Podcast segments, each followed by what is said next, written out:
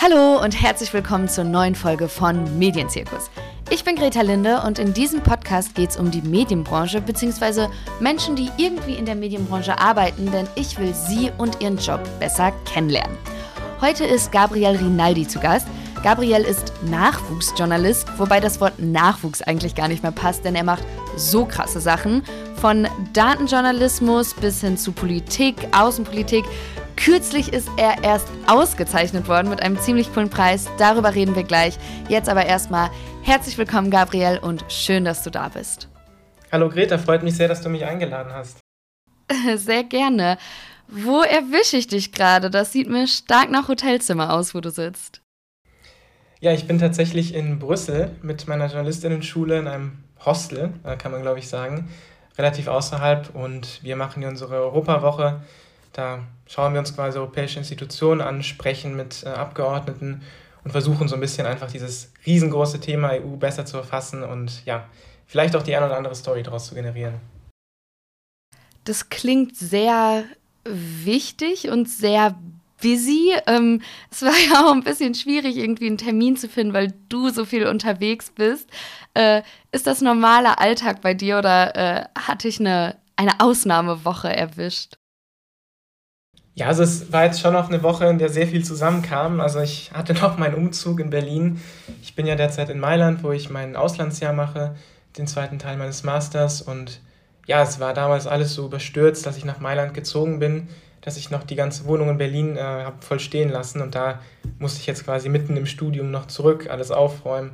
Dann hatte ich noch ein paar Uni-Abgaben und ja, ansonsten so der normale journalistische Wahnsinn äh, jetzt mit Journalistinnen-Schule, wo wir in München unser Jahrestreffen hatten. Das war sehr schön, da hat man dann Gesichter wieder gesehen, die man gekannt hat und sich ausgetauscht, auch über die Probleme in der Branche gesprochen. Das ist immer, glaube ich, super wichtig, wenn man da einfach Menschen hat, mit denen man darüber sprechen kann. Ja, und jetzt äh, sind wir gestern nach Brüssel gefahren und ich freue mich auf die Woche. Du hast jetzt gerade schon eigentlich die perfekte Überleitung geboten für Studium und Journalistinnenschule, ähm, dass ich damit gern anfangen würde. Was studierst du? Beziehungsweise ich glaube, du hast ja im Bachelor Soziologie gemacht und machst jetzt quasi internationale Beziehungen, richtig? Ja, so kann man das, glaube ich, gut zusammenfassen. Also ich habe im Bachelor eben Sozialwissenschaften studiert in Berlin an der HU äh, nachdem ich ja, aus, aus dem Land in Baden-Württemberg in die Großstadt gezogen bin. Und ja, jetzt bin ich, man kann internationale Beziehungen, glaube ich, gut sagen. Es ist ein Master, der eben auf Englisch, ja, International Affairs und äh, Economics and Management of International Organizations, also ein bisschen lang. Ähm, aber genau, also internationale Angelegenheiten, Beziehungen in Berlin und Mailand. Und ja, es ist so ein Doppelmaster. Da hatte ich auch Glück, dass alles gut geklappt hat. Und ich die Möglichkeit habe, das eben zu machen. Und das Besondere ist eben, dass das erste Jahr in Berlin stattgefunden hat, da, wo ich quasi schon gelebt habe, alle meine Freundinnen hatte, das war ganz schön. Und der zweite Teil ist jetzt eben in Mailand, was aufgrund meiner, meines familiären Backgrounds auch relativ schön ist. Und es ist auch ganz schön, mal in Italien zu leben und da so den Alltag zu sehen und so. Genau. Aber wie du schon gesagt hast, also Journalismus und Studium, diese, ich sag mal, Doppelbelastung, die war schon immer da, also die war schon immer spürbar. Ich habe auch da wieder Glück, das große Privileg, eben das äh, IFP zu haben. Meine Journalistinnen-Schule, die katholische Journalistenschule, die eben eine studienbegleitende Ausbildung ermöglicht. Das heißt, du studierst quasi weiter und hast dann in den Semesterferien entweder Seminare oder Praktika, gelegentlich eben auch Veranstaltungen im Semester, wie auch jetzt. Es ist auf jeden Fall eine Doppelbelastung, das spürt man auch. Aber ja, man muss halt ein bisschen gucken, dass man dann vielleicht einmal im Jahr dann nur Urlaub macht, wenn das klappt, im September oder so, und sich dann in den ersten Semesterferien eben die Praktika legt und Seminare. Wie läuft denn diese JournalistInnen-Schule ab? Du hast jetzt gerade schon gesagt, das geht alles studienbegleitend. Ist die Ausbildung dann länger? Denn normalerweise dauert die ja je nach Schule irgendwie ein oder zwei Jahre und man hat jeden Tag Unterricht und keine Ahnung, wie viele Kurse und so. Ist das überhaupt machbar, wenn man das so nebenher in Anführungszeichen macht? Ja, das ist eine gute Frage. Und das ist, glaube ich, auch die Besonderheit des IFPs. Also es gibt, die Ausbildung an sich dauert drei Jahre. Ich habe sie jetzt auf vier verlängert wegen Corona. Und es ist quasi so, du hast am Anfang ein Grundlagenseminar, wo man dann in den ersten Semesterferien meistens fängt die Ausbildung im Januar an und im März trifft man sich dann in München. lernt sich dann kennen, also der ganze Jahrgang, das ist auch immer eine sehr, sehr schöne Zeit, wenn wir uns treffen. Und damals haben wir uns eben kennengelernt in, in München in der, der Schule. Das ist so ein ehemaliges Klostergebäude mit, mit ehemaligen Weinkeller, was dich auch ganz gut trifft. Uh. Ähm, und genau, dann, dann sitzen wir da quasi einen Monat lang, lernen Grundlagen, also es kommen dann ReferentInnen eben zu uns quasi. Ja, und nach diesem Monat startet dann im Sommer das erste Praktikum. Und dann ist das eben so, dass man im zweiten und dritten Jahr sich die Module wählen kann. Da gibt es dann ganz, ganz viele Module, somit, womit man sich dann eben auch spezialisieren kann. Ich hatte dann eben auch ein Datenjournalismus-Modul in meinem zweiten Jahr. Und genau, dann gibt es das Reden wir gleich noch drüber. bei uns im Sommer. Ja. Das heißt, du hast während deines Bachelors schon am IFP angefangen? Ja, genau. Also nicht direkt. Ich hatte tatsächlich im ersten Jahr die Frist verpasst. Also es war so eine Sache, die, mhm. die ich quasi schon seit der 10. Klasse machen wollte. Aber am Anfang, als ich dann in Berlin angekommen war, Wohnungssuche, irgendwie die ersten Wochen im Studium, da ist diese Frist irgendwie an mir vorbeigegangen. Aber dann ist es mir im zweiten Jahr eben aufgefallen und man bewirbt sich dann, macht irgendwie eine Arbeitsprobe, schreibt eine Reportage, also quasi wie an einer normalen äh, Journalistinnen-Schule in Anführungszeichen. Und ja, geht dann nach München zum Auswahlseminar. Wie kam das denn, dass du jetzt das so studienbegleitend machen möchtest? Hast du dir auch irgendwann mal überlegt, nicht vielleicht, ich weiß nicht, zur DJS oder zu Henry Nann oder ein Volontariat zu machen, ähm, statt diesem begleitenden Programm? Also ich hatte mir das überlegt. Ich weiß noch, das war damals bei der äh, Jugendpresse Baden-Württemberg. Ich glaube, da war ich auch so in der, in der 10. Klasse. Da war so ein Treffen in Stuttgart und ein junger Journalist, der eben so quasi uns erzählt hat, wie man in den Journalismus kommt. Und das war eben auch damals schon mein Traum, also schon irgendwie relativ lang, auch als ich klein war. Das kennen wir, glaube ich, auch alle. Ähm, und genau, dann war da dieses Treffen und dieser junge Journalist, der dann gesagt hat, hey, es gibt mehrere Möglichkeiten natürlich, um in den Journalismus zu kommen. Eine davon ist eben, dass man schon früh anfängt, sich zu spezialisieren, indem man quasi irgendwas studiert, so was inhaltlich eben einem so ein gewisses Fundament gibt und dann entweder Praktika macht oder eben diese studienbegleitende Ausbildung macht. Und es gibt ja eben, also es gibt ja nicht nur die im IFP, also es, würde sagen, die in der Kölner Journalistenschule ist ja de facto auch studienbegleitend, wobei da ja die Aufteilung anders ist, aber genau. Und, und, Stimmt, und da studiert man ja und hat, ähm, hat die Ausbildung, ja. Genau, und da war eben so die Sache, hey, dieses IFP in München bietet eben die Möglichkeit, dass man das irgendwie trennt und auch relativ flexibel gestaltet. Also diese Seminare sind dann jeweils eine Woche, die man dann eben in den Semesterferien machen kann. Und meine Idee dahinter war, dass ich quasi gesagt habe, ich möchte mich zuerst eben inhaltlich spezialisieren, also im Studium quasi mit Politikwissenschaften und Soziologie als Schwerpunkte und dann irgendwie auch was habe, worüber ich schreiben kann. Also das war so mein, mein Gedankengang dahinter, dass ich quasi ja dann eben auch reingehe in die, in die Praktika, in die Arbeitserfahrungen und da auch schon so ein gewisses Fundament einfach da ist. Und hast du dir nach dem Bachelor nicht trotzdem irgendwie überlegt, äh, praktischer weiterzumachen? Weil es jetzt, oder ich habe das Gefühl, es ist so ein bisschen ungewöhnlich, dann noch so ein Master hinterher zu machen und die meisten fangen dann irgendwie das Volo oder irgendeine andere Art der Ausbildung an oder gehen direkt zu irgendeiner Arbeit, vor allem wenn du im Bachelor halt schon quasi was Fachspezifisches studiert hast und was hast, worüber du dann auch schreiben kannst. Ja, ist eine gute Frage. Also ich glaube, bei mir war das auch also ich hatte mehrere Gründe. Ich glaube, ein Grund war, dass die Ausbildung noch nicht ganz vorbei war. Also die lief quasi noch. Auch wegen Corona konnte ich einige Seminare nicht machen, weil die abgesagt wurden. Und ein anderer relativ praktischer Grund auch war schon der, dass ich mir gesagt habe, hey, ich möchte auch noch so eine zusätzliche Sicherheit einfach haben durch diesen Master.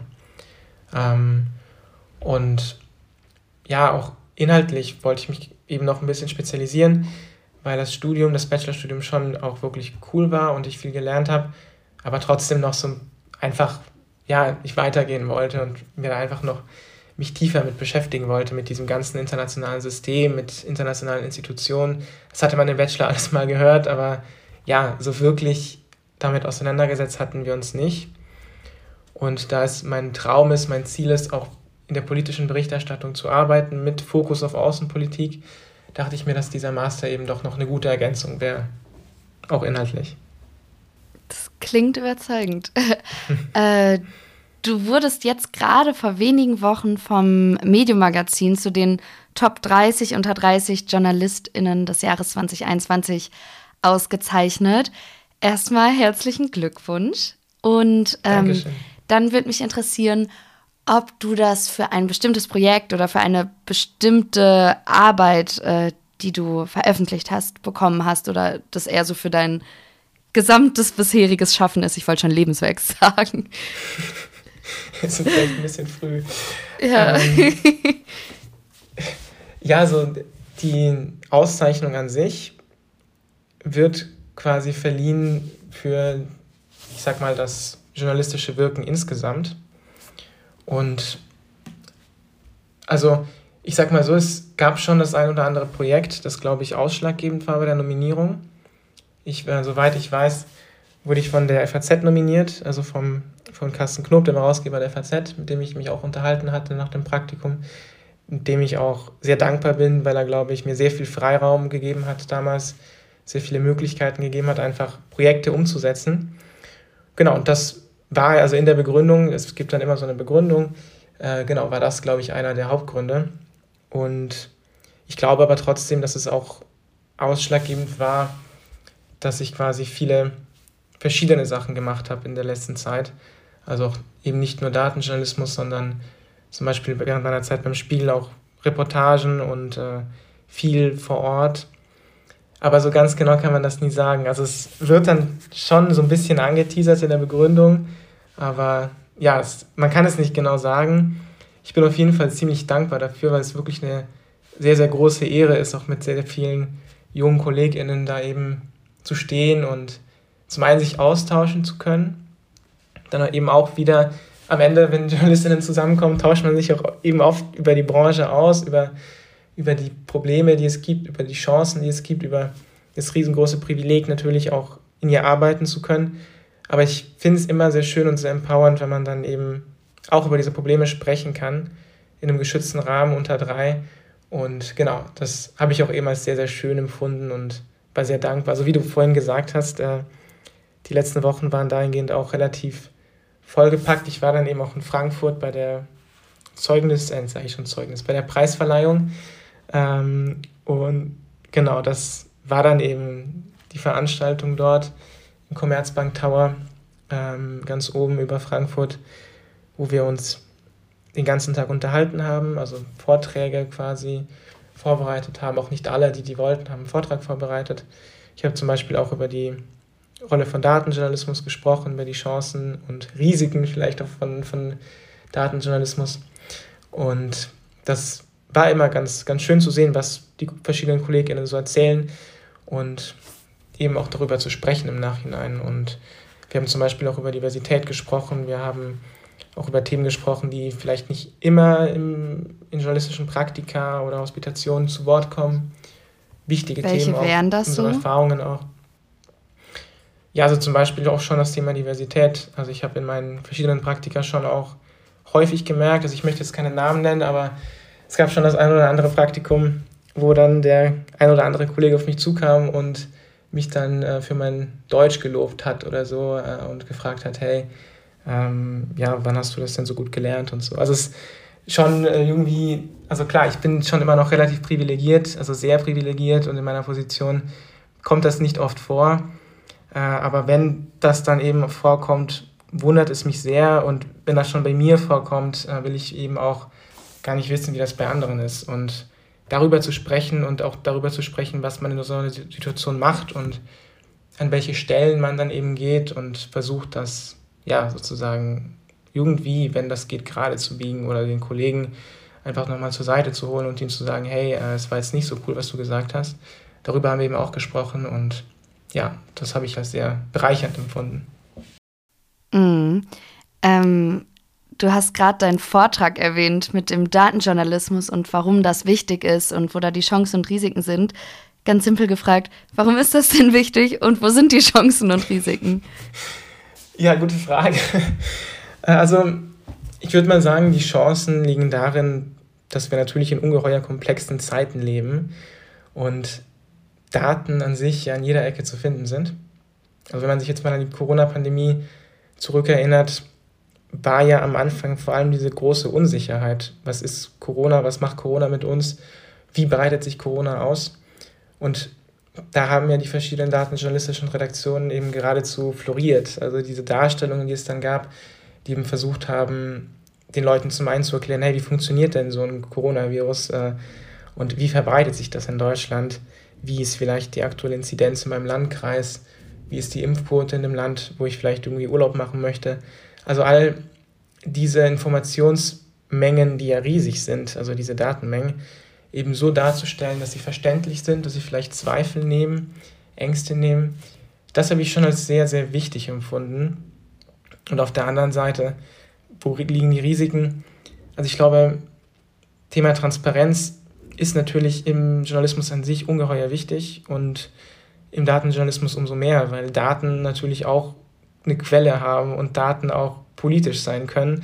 Und einfach offen zu legen, woher die Daten kommen, was man mit ihnen gemacht hat. Also hat man vielleicht noch was weggekürzt oder musste man noch irgendwas transformieren. Das einfach auch anzugeben in einem Infokasten und zu erklären, hey, wie habe ich die Daten gefunden, wie bin ich vorgegangen. Das ist, glaube ich, eine Sache, die super wichtig ist, weil das ansonsten, wenn man das eben nicht macht, auch für weitere Verwirrung stiften, also so stiften kann.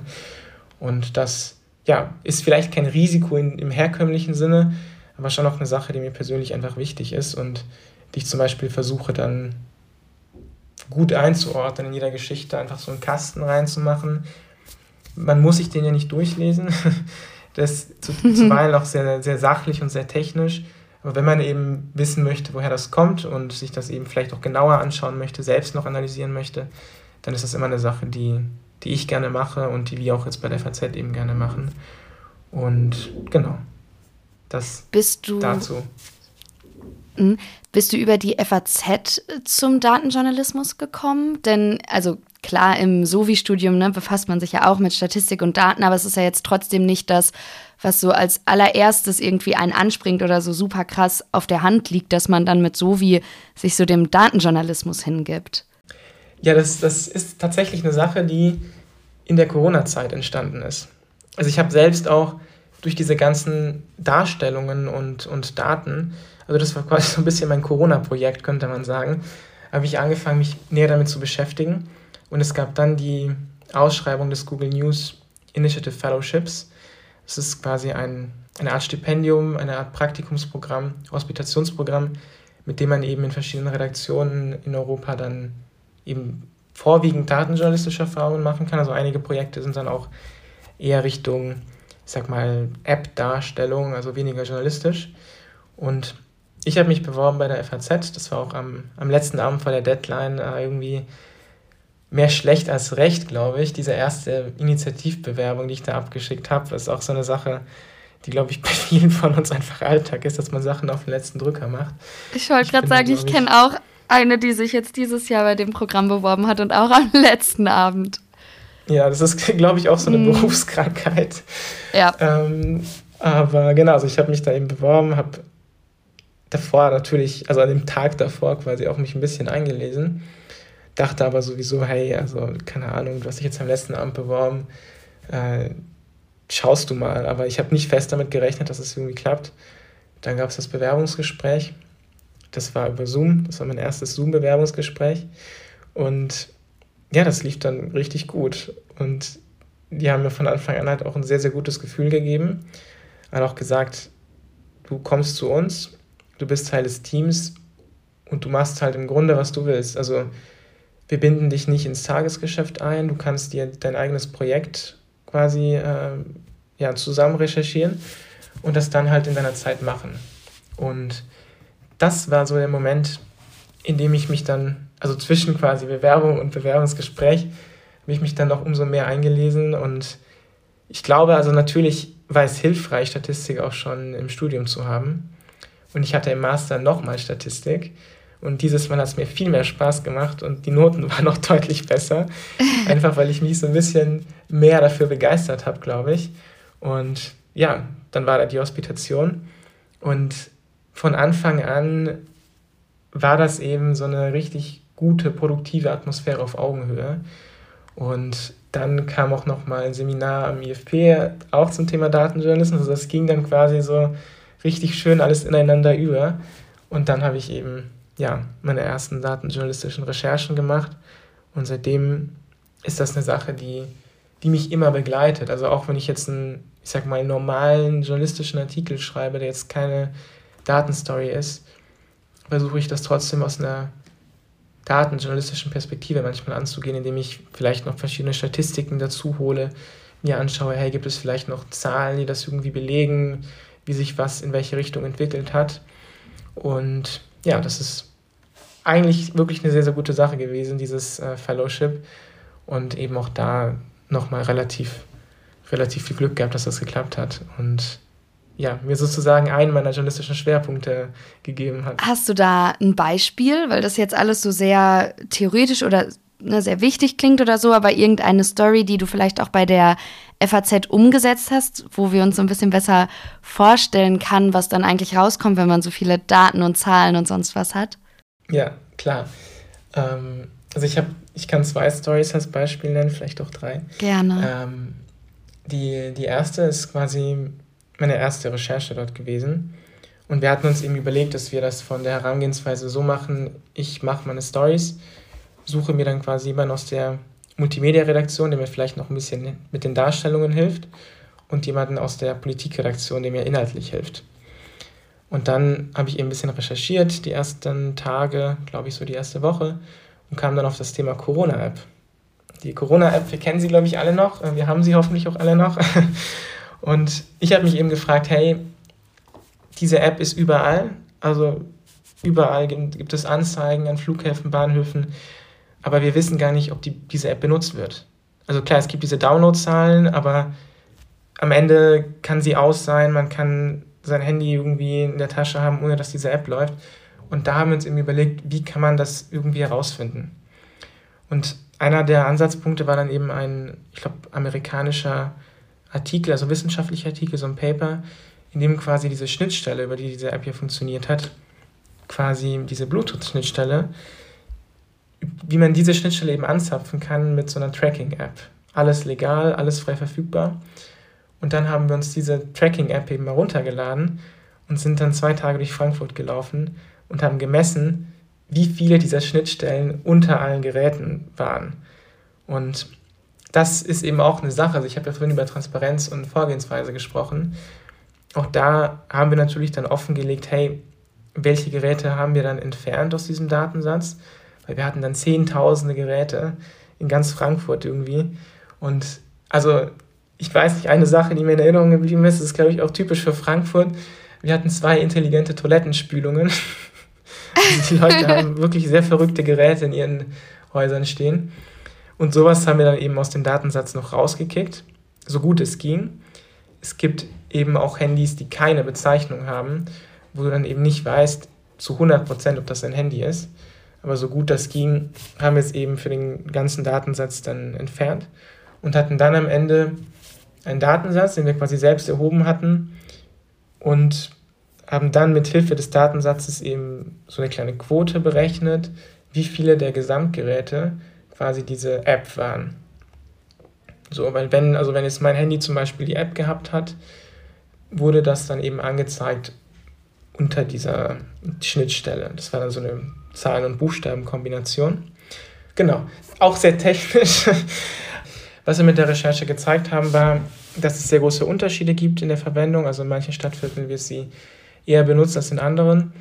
Und das war eine Erkenntnis, die zu dem Zeitpunkt relativ neu war, die dann auch so ein bisschen auf Twitter diskutiert wurde und ja, wo wir halt quasi versucht haben, das so schön und verständlich wie möglich darzustellen, weil das, glaube ich, auch von meiner Seite aus, also für mich, eine der wichtigsten Sachen im Datenjournalismus ist, also ich finde, Datenjournalismus sollte Dinge nicht überkompliziert darstellen, sondern eben einfacher machen. Genau, die Stärken, seine Stärken eben ausnutzen, indem Dinge einfacher dargestellt werden, indem eben komplexe Informationen in, in verdaulichen Mengen dargestellt werden, also in einer übersichtlichen Grafikdarstellung. Und da komme ich auch schon zu meinem zweiten Beispiel. das war dann eben eine Recherche, in der, in der ich mir die Mitgliederstrukturen der Parteien angeschaut habe und da auch herausgefunden habe, es gibt sehr, sehr viele Neueintritte in die FDP von sehr vielen jungen Leuten. Äh, deshalb hat mich das Wahlergebnis dann auch nicht so wirklich gewundert, weil das so eine Entwicklung war, die schon seit mehreren Jahren einfach da war.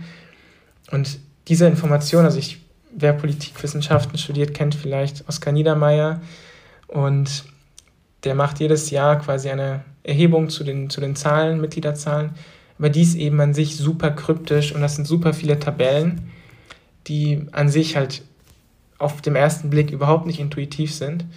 Und ich habe dann eben versucht, in meiner zweiten Recherche diese Tabellen zu nehmen und eben, ja, in leicht verständlich zu machen. Zu wandeln.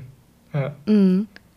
Und da gibt es super, also, ähm, also wenn ich das vielleicht noch sagen darf, da ja. gibt super, da gibt es sehr viele Tools, die man sehr leicht verwenden kann, auch um solche Tabellen eben äh, in einfach schöne Excel-Tabellen umzukonvertieren, womit man eben arbeiten kann. Und Datenjournalismus an sich ist auch wirklich nichts, was super kompliziert ist. Und ich finde, ja, man kann sich in vielen journalistischen Lebenslagen äh, einfach hinsetzen, wenn die Zeit natürlich da ist und die Ressourcen da sind und versuchen, das irgendwie noch als neue Ebene quasi dazuzunehmen. Also das war auch eine Sache, die ich gelernt habe, dass es gar nicht so schwer ist, wie man oft denkt. Mhm. Ich habe mich gerade gefragt, ob Google euch da auch irgendwie mit Daten geholfen hat oder inwiefern die mit drin hingen, weil das ja quasi ein Stipendien oder so ein Initiativprogramm von denen war. Ja, also Google hat sich inhaltlich rausgehalten natürlich. Also es war so, dass wir am Anfang so einen Begrüßungscall hatten, wo wir uns dann alle getroffen haben. Ich glaube, normalerweise wäre das auch ein Treffen in Brüssel, aber eben durch Corona online. Und ja, da haben wir eben so eine, so eine Begrüßung äh, gehabt, eben mit einer Vertreterin von Google, die uns dann auch so einen Workshop gegeben hat äh, zu bestimmten, ich sag mal, ja, Produkten, die man benutzen kann, also jetzt Google Spreadsheets zum Beispiel. Aber das war jetzt nicht so, man gedacht hat, hey, die geben uns Daten oder die beeinflussen unsere Arbeit. Also das war einfach nur so eine Art Onboarding-Call. Okay. Du hast jetzt gerade schon von deinen ganzen krassen Praktika irgendwie erzählt und das kam so am Rande durch. FAZ, Spiegel, ähm, dein Studium, die JournalistInnen-Schule. Dann hast du erwähnt, dass du wie es klang, ja eigentlich schon immer Journalist werden wolltest. Also wenn du jetzt in der 10. Klasse da schon bei diversen Treffen und so warst, wie bist du denn in diese ganzen Institutionen reingekommen? Oder hattest du irgendwie jemanden, der dich gefördert hat oder so ein bisschen an die Hand genommen hat oder ähm, ja, quasi dir den Start vereinfacht hat? Denn du hast ja gerade auch gesagt, dass es irgendwie schon mit Diversität und äh, Eintrittsschwelle und so super viele Probleme gibt und dass es dahingehend ja auch einfach total prekär ist.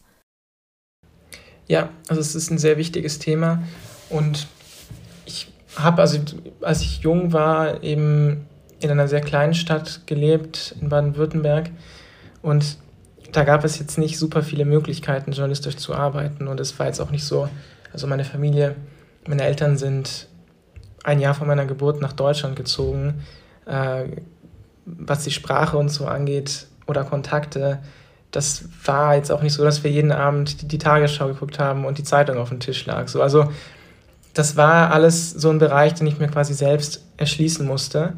Und am Anfang war das eben vor allem damit verbunden, dass ich in meiner Kleinstadt ja so journalistisch gearbeitet habe, so gut das ging, mit der Lokalzeitung. Und dann eben bei den ganzen Partys oder so immer der Letzte war, der da angekommen ist, nachdem er noch beim Kaninchenzuchtverein war. ähm, also das war schon so eine Sache, die relativ früh angefangen hat, so mit 16, glaube ich. Und dann, als ich nach Berlin gezogen bin, habe ich schon gemerkt, hey, so einfach ist das gar nicht, so wie du dir vielleicht am Anfang gedacht hast. Weil in Berlin natürlich auch sehr, sehr viele junge JournalistInnen sind.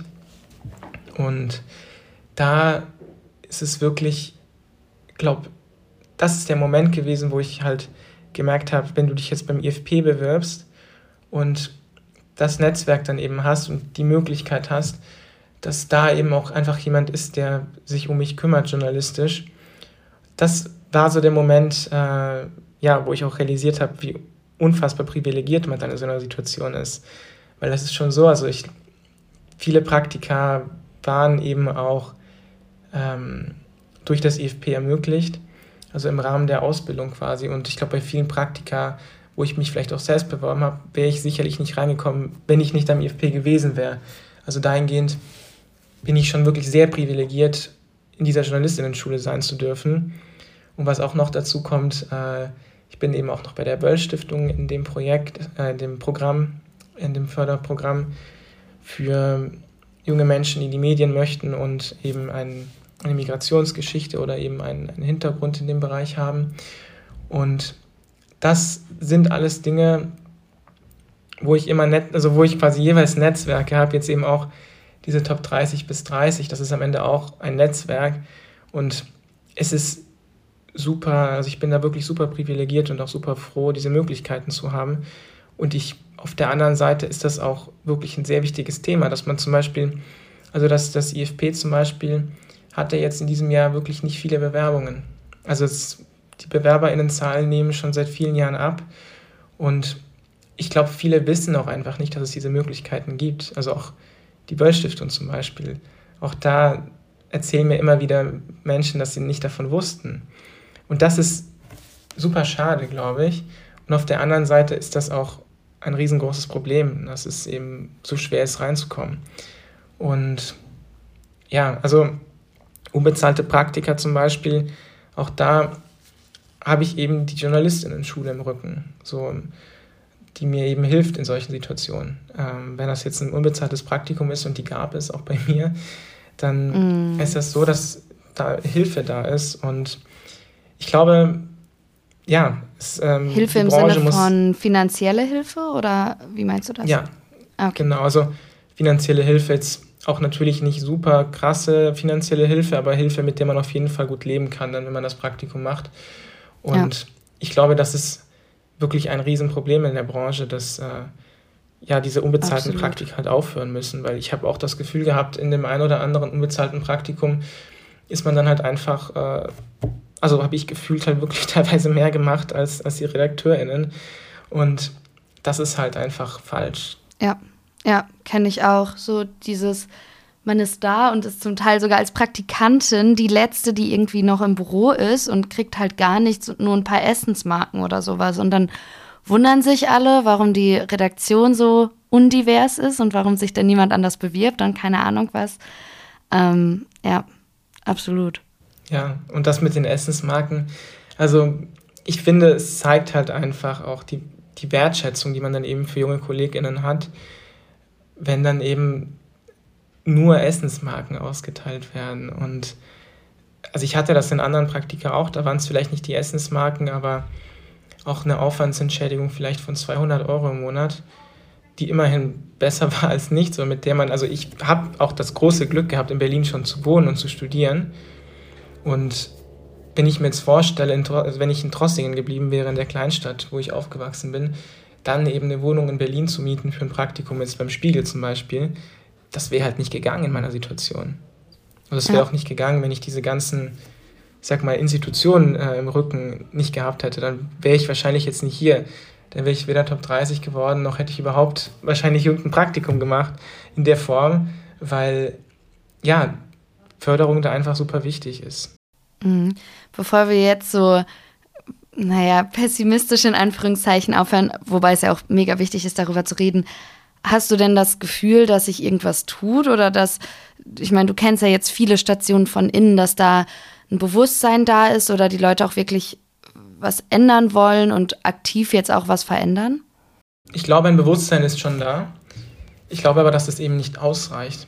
Also ich, ich fange mal anders an. Ich habe in vielen Redaktionen das Gefühl, dass die KollegInnen wissen, dass wir nicht gut bezahlt sind. Das ist ja auch kein Geheimnis. Ähm, und viele sagen dann eben auch, hey, komm, mach deine Sachen und geh nach Hause. So, wenn ich dir dann irgendwie noch bis um neun irgendwelche Recherchen mache oder so. Aber ich glaube, am Ende sind das ja auch nicht unsere KollegInnen in den Redaktionen, die das entscheiden. Das ist ja irgendwie noch mal deutlich höher. Und ich glaube, ein Bewusstsein ist da. Aber ich glaube, wir müssen auch als junge JournalistInnen trotzdem mehr Druck in dem Bereich machen. Weil am Ende ist die Sache halt die, wir sind alle darauf angewiesen, Praktika zu machen. Wir sind alle darauf angewiesen, teilweise auch unbezahlte Praktika zu machen. Und das wissen die Redaktionen ja. Das ist ja, würde zumindest mal sagen, auch ein Grund, warum das halt weiter so laufen kann. Und ich persönlich glaube, da braucht es einfach mehr Druck, damit es vielleicht auch politisch einfach äh, bestimmte Regularien gibt, dass sowas halt nicht möglich ist. Weil es kann halt nicht sein, dass man zwei Monate lang wirklich den ganzen Tag im Grunde arbeitet und dann halt eine Essensmarke bekommt. Das würde es, also gibt es ja auch in anderen Branchen. Also ich, viele meiner KommilitonInnen, die in politischen Institutionen arbeiten, haben das ähnlich. Und ich finde, es kann halt nicht sein, dass äh, mit sowas dann quasi ja, Geld dann eingespart wird, weil am Ende ist das Arbeit und Arbeit gehört bezahlt. Ja, das ist ein schönes, kämpferisches, gutes Schlusswort. Gabriel, vielen, vielen Dank, dass du da warst und dass du dir in dieser ja, viel beschäftigten, chaotischen Reisewoche Zeit für mich genommen hast. Hat mir sehr viel Spaß gemacht. Sehr, sehr gerne. Es hat mir sehr viel Spaß, auch sehr viel Spaß gemacht. Und ich finde es auch sehr schön, dass es die Möglichkeit gibt, auch über solche Themen eben zu sprechen, weil das, wie gesagt, ungeheuer wichtig ist, dass da auch einfach Druck gemacht wird. Ja, vielen Dank. Dann bis zum nächsten Mal. Bis zum nächsten Mal. Vielen Dank fürs Zuhören. Ich hoffe, dass euch diese Podcast-Folge genauso viel Spaß gemacht hat wie mir. Und falls euch das Thema der unbezahlten Praktika interessiert und der ganzen Probleme, die damit dranhängen, schaut doch mal in die Show Notes. Ich habe nämlich bereits eine ganze Folge dazu aufgenommen. Falls euch das interessiert, hört da also auch gerne rein. Außerdem in den Show Notes findet ihr mehr Infos zu Gabriel, Links zu seiner Arbeit, zu seinen Social Media Kanälen und so weiter und so fort. Und außerdem den Instagram-Account vom Podcast. Medienzirkus-Podcast. Schaut da auch gerne vorbei. Da gibt es innerhalb der Woche zwischen den Folgen viele äh, weitere Infos zu meinen spannenden GesprächspartnerInnen. Ansonsten vergesst nicht, den Podcast da zu abonnieren, wo ihr ihn gerade hört. Nächsten Donnerstag kommt schon die nächste Folge. Ich freue mich drauf und bis dahin bleibt gesund, passt auf euch auf und macht's gut.